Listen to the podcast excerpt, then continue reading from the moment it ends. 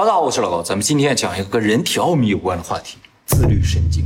自律神经这个词，我想大家都听过啊，因为最近很多人在这个方面出了问题，失眠、疲倦、头痛，全身哪都疼了，容易生气、不安等等。这些呢，都是由于自律神经失调造成的。所以呢，今天就带大家来了解一下这个神秘而且重要的自律神经。首先呢，我们先说一下人体的神经系统啊。人的神经系统主要有两部分组成，一个叫中枢神经，一个叫周围神经。中枢神经呢，就是由脑子和脊髓组成的这个神经系统，主要控制我们的行为啊、思考啊、记忆。所以呢，它是人体中最重要的一个神经系统啊。而周围神经呢，又有两部分组成啊，一个呢就是自律神经，还有呢就是躯体神经。躯体神经就是运动神经和感觉神经。哎，运动神经控制我们身体运动这个神经，而感觉神经就是你感觉到冷啊、热呀、疼啊，叫感觉神经。那么自律神经呢，又叫做自主神经，也叫植物神经。哎，这个名字其实非常的重要，一会儿我会解释啊。它虽然不像中枢神经听上去那么核心、那么重要的感觉，但是啊，它对我们生命活动来说其实是非常非常重要。它主要控制我们的心跳。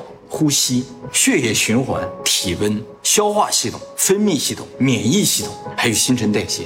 也就是说，我们的基本生命活动全都是由这个自律神经控制。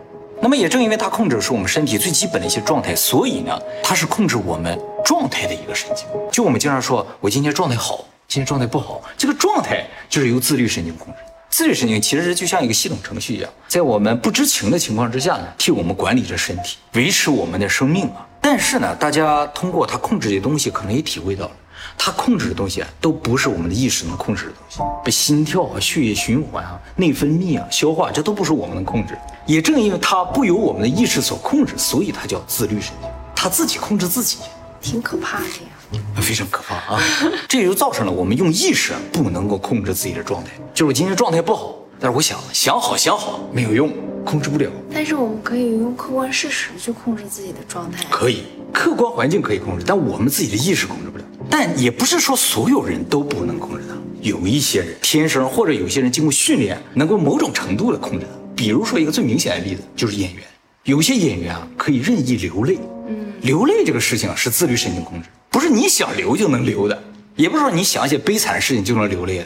但是有些演员想流泪就能流泪。这种人就是能够通过意识来控制自律神经，非常的罕见。而且你要知道，那些演员啊，他一次 NG 了，他要再流一遍泪，说流就能流，这不是一般人做到。那演员为什么还容易抑郁呢？他能控制自律神经？抑郁和自律神经还不一样，最常见的就是控制眼泪，他不能控制心跳，也不能控制血液循环，不能控制内分泌，哎，只能控制眼泪。能控制内分泌就狠了，就很厉害了。其实人体的很多的感觉全都是由内分泌来控制。也正因为没有人能够控制自己的心跳，没有人能够控制自己的呼吸，就是呼吸啊，我们是可以憋气的，但是快不行的时候，我们是一定会呼吸的。就是你想通过把自己憋死自杀是没有可能，也没有听过这样的报道，对不对？说像人这会儿是自己把自己憋死了没有？你得通过一些外部手段，因为他控制不了。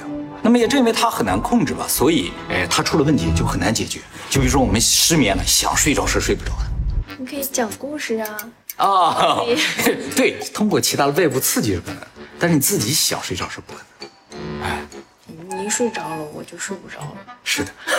那么这个自律神经啊，又分为三个部分，一个叫交感神经，一个叫副交感神经，还有个肠神经。交感神经主要负责让人变得兴奋，加速心跳，加速呼吸；副交感神经相反，让人变得平静，减慢心跳，减慢呼吸。它们俩的功能呢，看上去完全相反，但并不是相对的，而是相辅相成的。最恰当的一个比喻就是，它俩相当于汽车的油门和闸一样。交感神经就是油门，哎，一踩就加速了；而副交感神经像闸，哎，减缓人体的一些兴奋状态。那么，以致人体大部分器官都是由这两套神经系统组成的，就是一个交感神经，一个副交感神经，肯定成对出现。只有肠子有完全独立的神经系统啊，一会儿我们再讲啊。那么，交感神经和副交感神经这两个系统如果出现问题，会怎么样呢？比如说副交感神经出了问题，就是闸出了问题，会怎么样呢？人体的器官的兴奋状态就不会减缓，只要动一下，心就不停的跳，呼吸急促啊，一有点什么心事儿就一直不安、着急，睡不着觉。那么如果交感神经出了问题，会怎么样呢？就是油门出了问题呢，车就跑不动了嘛，所以人呢就会犯困，没有精神。那么最糟糕的情况是什么呢？就是交感神经和副交感神经都出了问题，会怎么样呢？人就会陷入无尽的疲惫，这个疲惫通过休息是无法消解。不是那种抑郁症吗？抑郁症其实就是交感神经、副交感神经，也就是人的自律神经整个出了问题。处于一种非常不正常的状态，就油门和闸乱踩，你自己控制不了，这车一会儿加速一会儿减速，一会儿加速一会儿减速，啊，车。很快就完了。对对对，又有晕车啊，无尽的疲惫嘛，是吧？啊，疲惫和困是不一样的，困是存精神上，而疲惫是身体加精神。那么这三种状态啊，大家很明显能感觉出来啊。第一种睡不着和第三种无尽的疲惫是最影响生活，而第二种犯困没什么精神，相对来说不太影响生活。没有精神，对，就干什么都没有劲儿，不想干。什么兴奋点？没什么兴奋点，这倒没什么，对不对？但是睡不着，无尽的疲惫，这太折磨人。而这两种都和副交感神经出问题有关系，所以副交感神经更为重要一些。就是车闸是绝对不可以出问题，油门出问题顶多是不跑，但车闸出了问题就很危险了。那么什么原因会引起自律神经失调呢？原因不明，就是很多原因都可能引起这个问题。比如说啊，有一些人是因为一些疾病引发的，糖尿病患者就特别多自律神经失调。就是免疫系统如果出现问题的人，就很容易自律神经失调。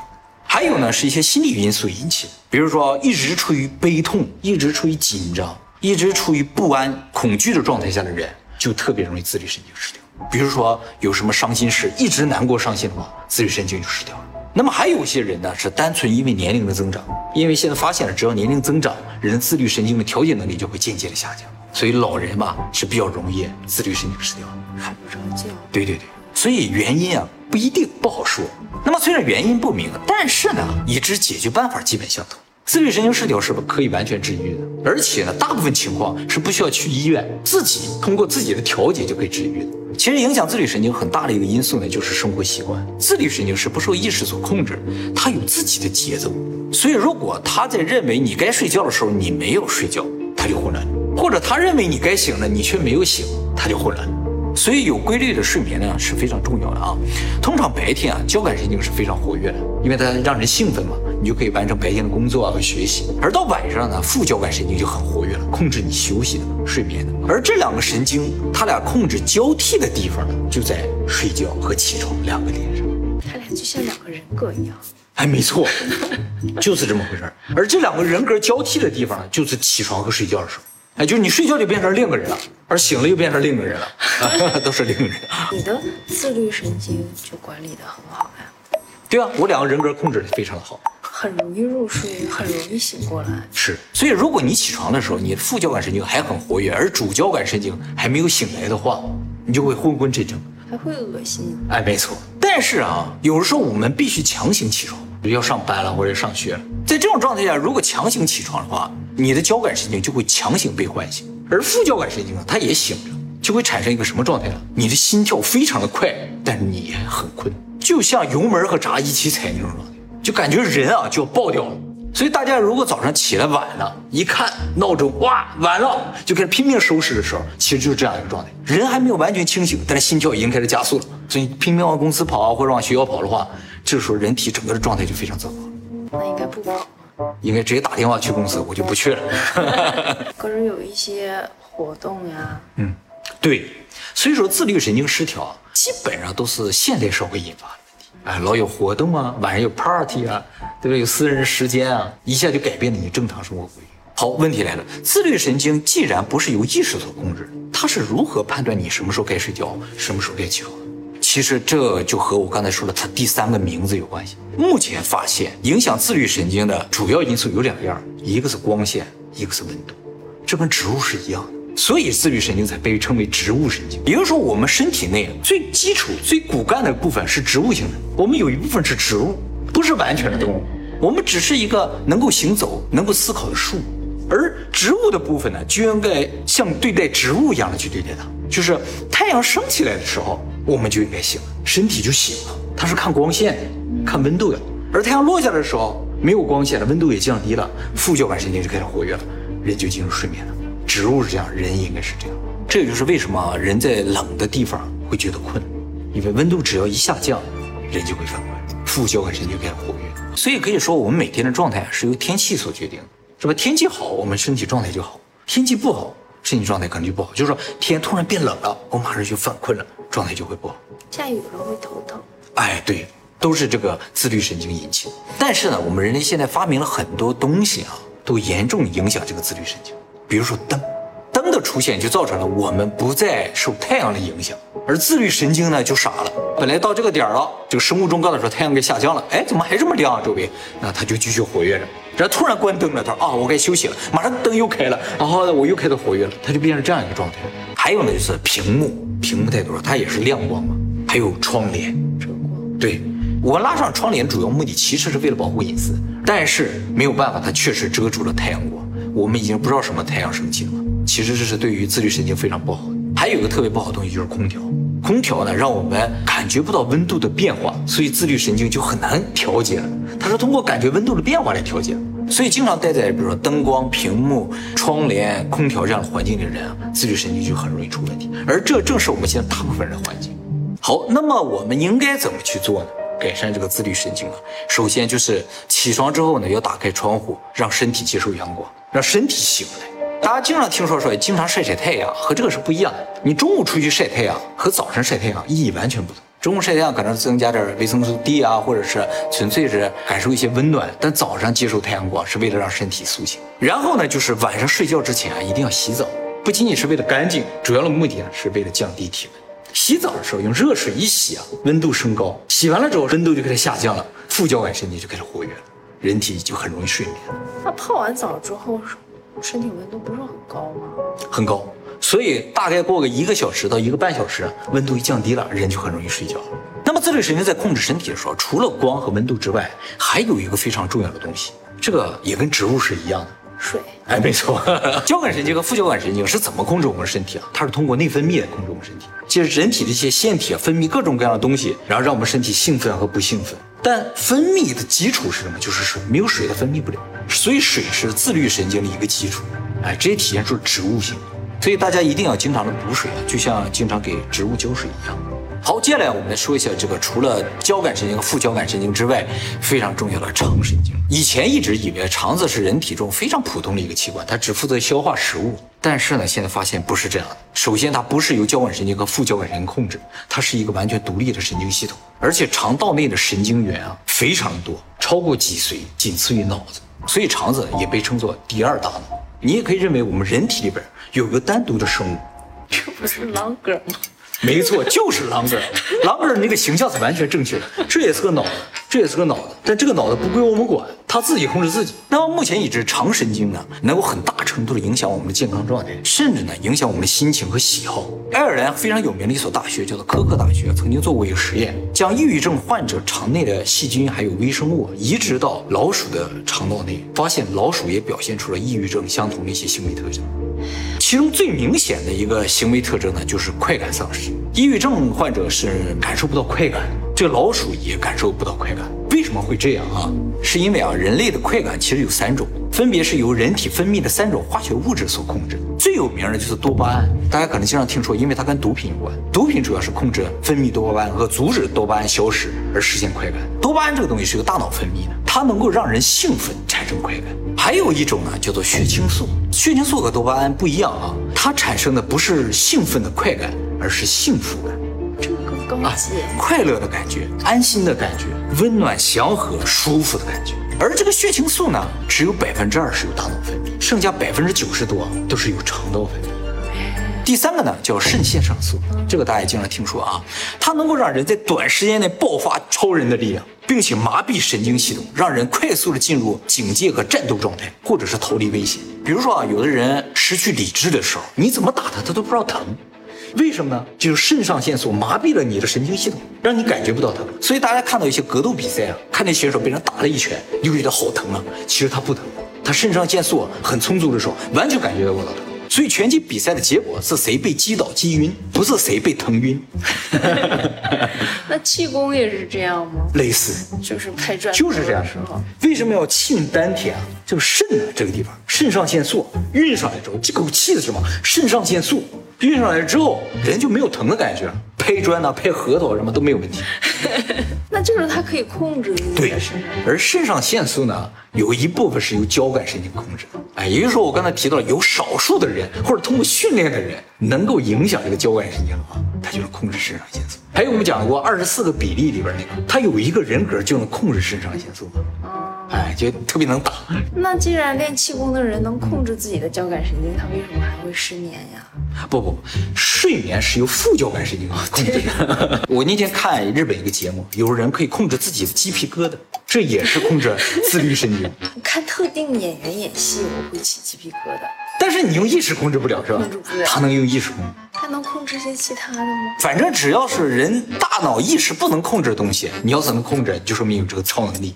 哎，好，那么这三种快感当中，大家一听就知道了，其实最好的就是这个幸福感，对不对？哎，什么兴奋呐、麻痹疼痛啊，还有什么警戒备战啊、逃避危险，这些都不是我们需要的，对不对？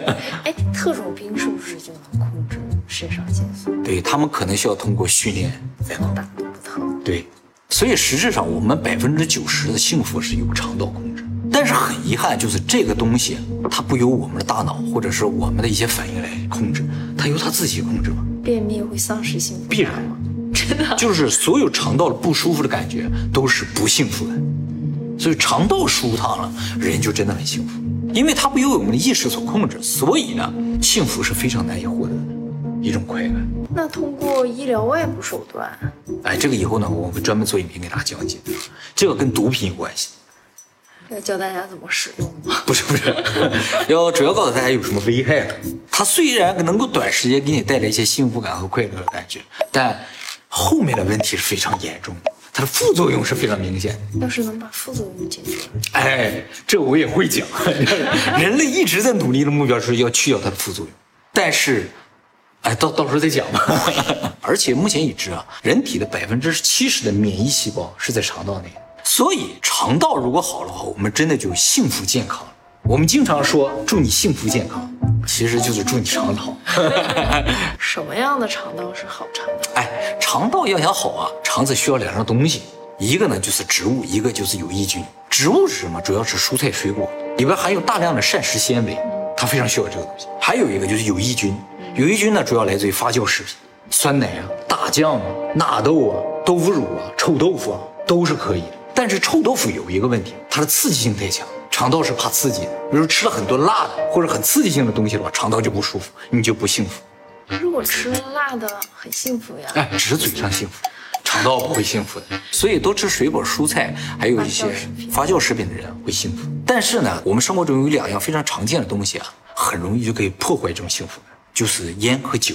哎，酒也有幸福感呀，哎喝了，我给你解释一下为什么啊？喝酒的人有一个明显特点就是兴奋，它属于第一种多巴胺那个范围的。而吸烟呢，确实有人说会得到安心感，这是什么原因造成的啊？其实这个并不是因为血清素或者肠道的这种正常反应而产生了幸福感，而是一个错觉，就是烟啊还有酒啊会造成人上瘾嘛，人就会产生不安，就是没有这两个东西你就会不安，然后摄取这两个东西你就会得到安心感。所以他让你得到安心感，是建立在他先毁掉你的安心感的前提之下，让你获得安心感的这样的一种依赖反应。酒精依存，酒精依存，烟有这种依存，里边尼古丁有这个效果。觉得酒精依存和烟依存哪个比较？其实最危险的是酒精依存。哎，你这么觉得？这两种啊，其实甚至比毒品可能都危险。这个以后我会介绍，为什么我会介绍啊？所以根本上，烟酒获得的幸福感是通过制造不安而获得的，它不是真的安心感，是一种错觉啊。所以大家最好烟酒不沾。而酒要是适度的话还好呀。少量的话是可以引起一定的兴奋，就是不产生这种成瘾反应是非常重要。好，那么自律神经出问题啊，除了我们刚才说到的一些症状啊，它还会引起两个非常重要的问题，一个呢就是免疫力的下降，还有呢就是加速老化。所以人的自律神经有没有问题，从脸上能看出来啊，一看这个人老了，就说明他的免疫力出了问题，而且是要越来越老呀。是越来越老。但是啊，如果你的自律神经很好的话，你的衰老会停止。就是这个人只要看着年轻，就说明他的免疫力肯定是很好。看上去越年轻的人，就和他年龄不符，他免疫力就很好，而且他的自律神经肯定没有问题。所以，如果哪一天大家突然觉得自己最近哎好像苍老了很多，就说明你的免疫力可能是出了问题，哎，你的自律神经出了问题。总结一下，就是人体内有一套植物系统，这套系统呢不由我们控制，但是它却控制了我们的健康和心情。如果要保持它的良好状态的话呢，我们就需要注意生活的规律，主要是三样，哎，就是阳光、温度和水。你怎么照顾一朵花，你就怎么照顾自己。如果要获得幸福感，就要多吃蔬菜和乳酸菌，不用少吃肉，因为肉和幸福感没有关系。少抽烟，少喝酒，做了这些的话，你的免疫力就会提升，你的衰老就会停止。最重要的是，今天说的这些都是免费的，不花钱。啊，所以有很多明星一直吃素，是吗？调整肠胃，所以他们一直就很有精神，工作很长时间也不累。足球运动员什么，你想他们都需要这样来吃东西。天天拉肚子，足球运动员肯定是不行，是吧？对不对，你跑个百米，你想拉肚子，你能难受啊，是不是？所以肠子至关重要。看上去像肥肠一样的，好像没有什么用的啊，其实肥肠非常的重要。它是个脑子，长得挺像的。我是睡眠的时候我自己切换不了，我需要你你来数，就是你按按到最后的时候，你会说睡，我就会睡了。催眠，对，有点像催眠，厉不厉害？不会超过四肢。就是你虽然控制不了自己的自律神经，我能控制你的自律神经。